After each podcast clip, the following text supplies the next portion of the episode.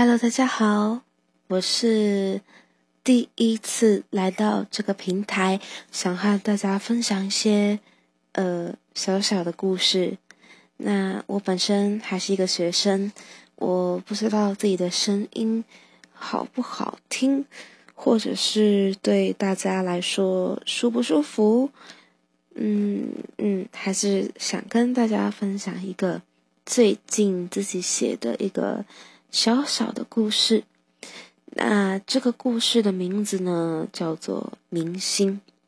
我是以一个比较自卑的视角来写一个万人拥戴的明星，那希望大家会喜欢这个故事。我不知道他们为了什么而尖叫，为什么说爱我？为什么花了一堆钱，被我的经纪公司消费？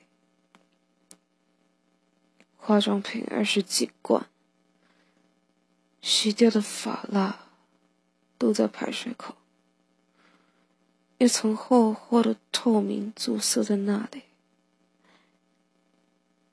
我已经没有力气去清理了。浴室门是开的，我已经冲洗了三个小时，我只害怕身体有哪一处不干净会被看出来，然后他们再也不会喜欢我。菲菲，我的贵宾狗，据说演艺圈里的红人都取类似的名字。他站在浴室门口等我。因为我已经太久没处理，他随地大号的地板，我的每一天都这样被冲掉。我不能吼叫，因为我还要唱歌。